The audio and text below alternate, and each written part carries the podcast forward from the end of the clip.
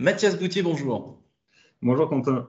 Alors, le plus gros effet waouh que vous ayez eu de votre vie, l'enfance, l'adolescence, peu importe, un jour vous êtes arrivé dans un bâtiment ou une ville et vous avez fait simplement waouh, c'était, c'était quand? C'était où? Alors, je dirais que c'est pas un bâtiment, mais c'est plutôt une ville. Et c'est la ville de Matera, dans le sud de l'Italie, dans les Pouilles. Cette ville, en dehors du fait qu'elle soit exceptionnellement belle, euh, elle est exceptionnelle à trois égards. Le premier égard, c'est qu'il y fait très chaud à Matera et les civilisations qui sont succédées ont récupéré les grottes pour y habiter, puisqu'il y fait plus frais, donc c'est beaucoup d'habitats troglodytes. Et quand il a fallu euh, augmenter la taille de la ville, ils ont creusé de nouvelles grottes et ont réutilisé le calcaire creusé pour euh, faire bah, de nouvelles maisons au-dessus des grottes. Donc c'est vraiment un cas de réemploi euh, exceptionnel. La deuxième chose, c'est qu'il n'y a pas d'eau en fait là-bas, puisque c'est du calcaire, donc pas de nappe phréatique. Et ils ont fait tout un système de récupération d'eau de pluie sur les toitures. Ils ont creusé des citernes au milieu de la ville pour récupérer et se servir être autonome en eau de pluie. Et enfin, c'est une ville donc euh, calcaire, donc toute blanche. Comme il y fait très chaud, euh, ça réfléchit le soleil et c'est pas noir comme, euh, comme nos villes. Donc c'est vraiment un exemple de ce que doit être la construction aujourd'hui.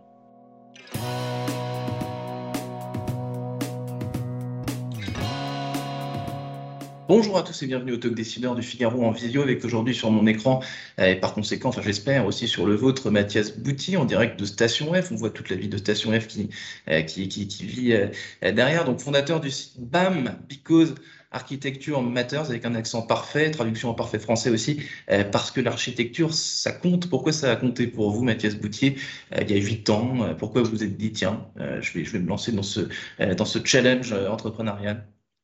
Alors en fait, il y a huit ans, on a fait un constat, c'est que euh, des bâtiments qui avaient une grosse taille, de grosse envergure, euh, bah, manquaient parfois de belle architecture. Et donc on s'est dit qu'il y a une, procédure qui est vraiment, euh, qui est vraiment géniale, c'est la procédure de concours d'architecture qui est vachement utilisée dans, le public, mais très peu dans le privé. Et donc on est parti sur ce, constat-là et on a créé BAM, la première chose qu'on faisait, c'était euh, créer des concours d'architecture internationaux pour des projets d'envergure. Donc, c'est des projets entre 10 et 100 millions d'euros euh, avec des chais viticoles, des hôtels, euh, des lieux d'innovation. Et de fil en aiguille, on, pousse en fait nos, nos, clients et les archis à créer de l'architecture écologique et vraiment faire en sorte que les bâtiments consomment le moins de carbone possible à leur construction et à leur exploitation. On, reparlera de l'écologie, de RSE, etc. Et tout à l'heure, mais est-ce que le monde des architectes, euh, donc là vous l'avez dit, donc appliqué donc, euh, à la sphère privée, est-ce que c'est un monde facile à intégrer? Est-ce que vous créez BAM vous devez créer donc cet, espace de mise en relation, ces concours que vous avez décrits. Est-ce que les architectes sont des gens euh, qui ont l'oreille facile, Ou alors est-ce que c'est une culture à, à, laquelle on doit se, se familiariser longuement? Alors, euh, oui, effectivement, les architectes, c'est un petit milieu, tout le monde se connaît. Euh, il y a beaucoup de choses qui sont organisées chez les architectes. Là où j'ai eu de la chance, c'est que mon associé, moi-même ne suis pas architecte, mais mon associé est architecte. Et donc, en fait, on a su euh, très vite leur parler et surtout comprendre de quoi ils avaient besoin. C'est-à-dire que c'était en 2015, sortie de crise, il n'y avait pas du boulot pour tout le monde. Euh, et notamment pour les architectes. Donc c'était euh, un vrai besoin à ce moment-là de trouver de nouveaux clients, de trouver de nouveaux marchés, et euh, je crois qu'on a su leur parler grâce à ça trouver de nouveaux marchés, et puis pour, pour, pour vous et pour eux aussi, et surtout pour eux montrer sa patte, parce que les archis, il y en a beaucoup, mais peu sont, sont les, les gens nouvelles de, de, demain, si je puis dire. Ça, ça, ça, résonne un peu comme ça. Alors oui, gens nouvelles, c'est un peu la phase immergée de, de l'iceberg, c'est celui dont que tout le monde connaît, mais il y a plein d'architectes, jeunes ou moins jeunes, qui font de très belles choses. Euh, et puis surtout, en France, j'ai l'impression qu'il y a un très bon niveau d'archi euh, avec de super bâtiments et qui sont assez connus à l'international. Alors aujourd'hui, donc, euh, euh, plus que jamais, on parlera des architectes connus et pour lesquels, Mathias Boutier, vous avez peut-être des coups de cœur, des gens avec qui vous avez travaillé, mais euh, plus que jamais, l'architecte aujourd'hui est au cœur des grandes tendances sociétales, des enjeux. Vous avez dit l'écologie, le RSE, ça rejoint aussi la première question que je vous ai posée sur cette ville troglodyte qui a su renouveler la ville tout en se servant des atouts qui existent déjà depuis la nuit des temps. Donc tout ça est très, est très cohérent, mais l'urbanisme, la ville de demain, les enjeux climatique, l'architecte, c'est un métier d'utilité publique, euh, plus que jamais.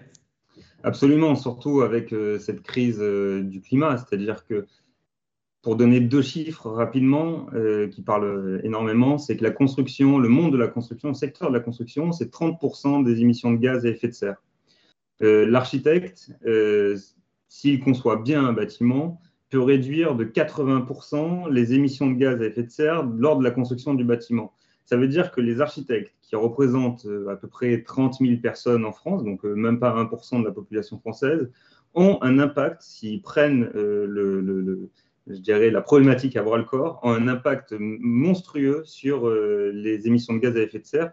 Et là, on se rapproche de la stratégie nationale bas carbone, etc. Est-ce que, est que, vous diriez que les planètes s'alignent? Parce que euh, vous, disiez, vous parliez tout à l'heure du fait que les architectes, c'est un microcosme, un petit monde où tout le monde se connaît, etc. Et donc, par conséquent, l'intégrer, euh, c'est plus facile quand soi-même, on connaît déjà quelqu'un qui est dedans, etc. Mais euh, donc, il y a l'architecte d'un côté, il y a le privé de l'autre. les, discussions, les rapports entre euh, l'architecte et son client, ça se passe comment? Parce que là, maintenant que le, RSE, on l'a vu, c'est une cause euh, d'envergure euh, mondiale, les architectes en, parlent beaucoup aussi. Est-ce que ça facilite le dialogue, les, coulisses justement de, des, relations entre architectes et, entreprises privées qui, les ont mandatés Ça se passe comment? C'est toujours simple ou alors parfois il y a des, il y a des petits couacs, des, des non Non, non, il y a toujours des couacs en fait, le, monde de la construction, c'est pas un monde très facile. Donc, euh, au début, ça se passe très bien avec l'architecte euh, lorsqu'on fait de la conception. La conception, généralement, se passe très bien. Et en fait, arrive le temps du chantier où, effectivement, ça peut être très stressant. Alors, euh, c'est vrai pour les particuliers, c'est vrai aussi pour les maîtres d'ouvrage professionnels. Mais finalement, les, généralement, les, relations se détendent en fin de chantier. On arrive jusqu'à la livraison et nos clients sont souvent très contents, enfin, tout le temps très contents du projet qu'ils ont à la fin. Donc, euh, c'est un peu, mm. c'est un peu le, timing du projet, ça. Sur le, sur, le papier, tout roule. Dès qu'on est dans le, dans, dans le cœur, dans le vif du sujet, il y a parfois des tensions et à la fin, tout le monde est, content. Exactement. À la fin, on boit le champagne ensemble. C'est ça. Est-ce que, comme, comme partout, il y a des, modes dans, dans l'architecture, Mathias Boutier Est-ce qu'il y a des bonnes choses et des plus mauvaises choses, des bonnes habitudes, des mauvaises habitudes? Comment est-ce que vous, euh, euh, comment vous, que vous appréciez ce, ce, ce métier?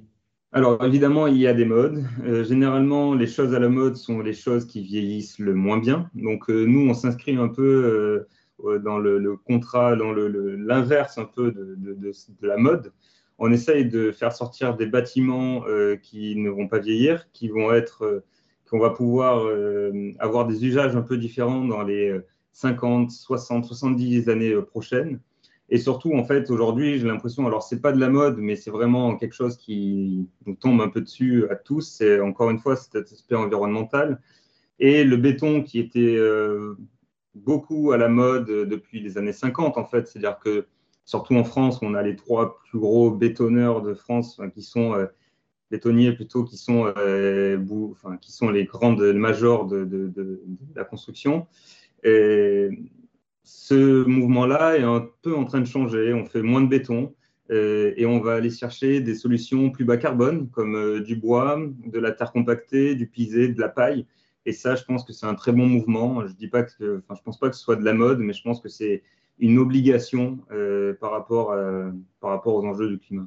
Une obligation, vous l'avez dit juste en tout premier, c'est de concevoir des bâtiments modulables qui s'appliquent à différents usages au fil des, décennies finalement. Est-ce que, dernière question, il y a un architecte ou plusieurs architectes avec lesquels vous avez travaillé, peut-être un, ou deux coups de cœur de, projets réalisés et de pas forcément, donc là, j'évoquais Jean Nouvel parce qu'effectivement tout le monde le connaît, il y a des tas d'architectes talentueux euh, en devenir qui font de, très belles choses. Alors oui, euh, on a de la chance sur euh, nos concours d'attirer de super archis. Sur le dernier concours en date qui est X Campus à Saint-Germain-en-Laye. Euh, le lauréat est l'agence Baumschlager, qui est une agence euh, allemande. Et, en fait, c'est vraiment l'exemple de l'architecture réversible, avec une trame complètement réversible, puisque je pense que on ne construit pas un bâtiment pour 50 ans, mais pour, si on peut, 200 ans. C'est vraiment l'exemple de Matera. Quoi. Ça, ça, date du néolithique. Si on peut aller encore plus loin, bah c'est ce qu'il faut faire. Euh, et donc, ces architectes-là ont su, sur ce concours, vraiment montrer la réversibilité de leur bâtiment pour en faire euh, quelque chose d'exceptionnel. Et c'est un peu cette dernière question, Mathias Boutier, mais ce que vous dites, euh, pas pour 50 ans, mais pour 200, mais est-ce que, donc on construit, on construit des bâtiments pour 200 ans, euh, est-ce que le business va pas un petit peu, euh, du coup, un, peu flancher? Parce que si on construit moins, ok, construire mieux, mais ça, réduit fortement, ou enfin, ça, rend le business plus qualitatif si on veut, mais ça, réduit le nombre de business. Alors non, je pense que surtout ce qu'il faut comprendre, c'est que ça réduit, et ce qui ça réduit fondamentalement, c'est l'artificialisation des sols. C'est-à-dire qu'on va aller euh, moins euh, détruire de, l'environnement naturel pour en, mmh. faire, euh, pour en faire des bâtiments. Et je pense qu'au contraire, de la rénovation, c'est quelque chose de bien plus vertueux que la construction. il y a un vrai marché sur la rénovation. Il faut savoir qu'aujourd'hui, bah, les bâtiments euh, tertiaire en Ile-de-France. Je crois qu'on parle de plusieurs millions de mètres carrés non utilisés. Euh, donc c'est vraiment délirant. Et on, continue à construire euh, des tours à la défense. Hein. donc c'est voilà, donc je pense qu'il faut, c'est vraiment des choses qu'on doit prendre en compte pour euh, bah, les générations à venir. Sans compter les millions de mètres carrés de friches qu'il y a un peu partout en France et en Navarre, évidemment, qu'il faut retransformer et réadapter donc, euh, à l'époque. Merci infiniment, Mathias Boutier, d'avoir répondu à mes questions euh, pour le Doc Décideur du Figaro. Je vous souhaite un excellent été. Merci beaucoup, Quentin. Bel été à vous et j'espère pas trop chaud.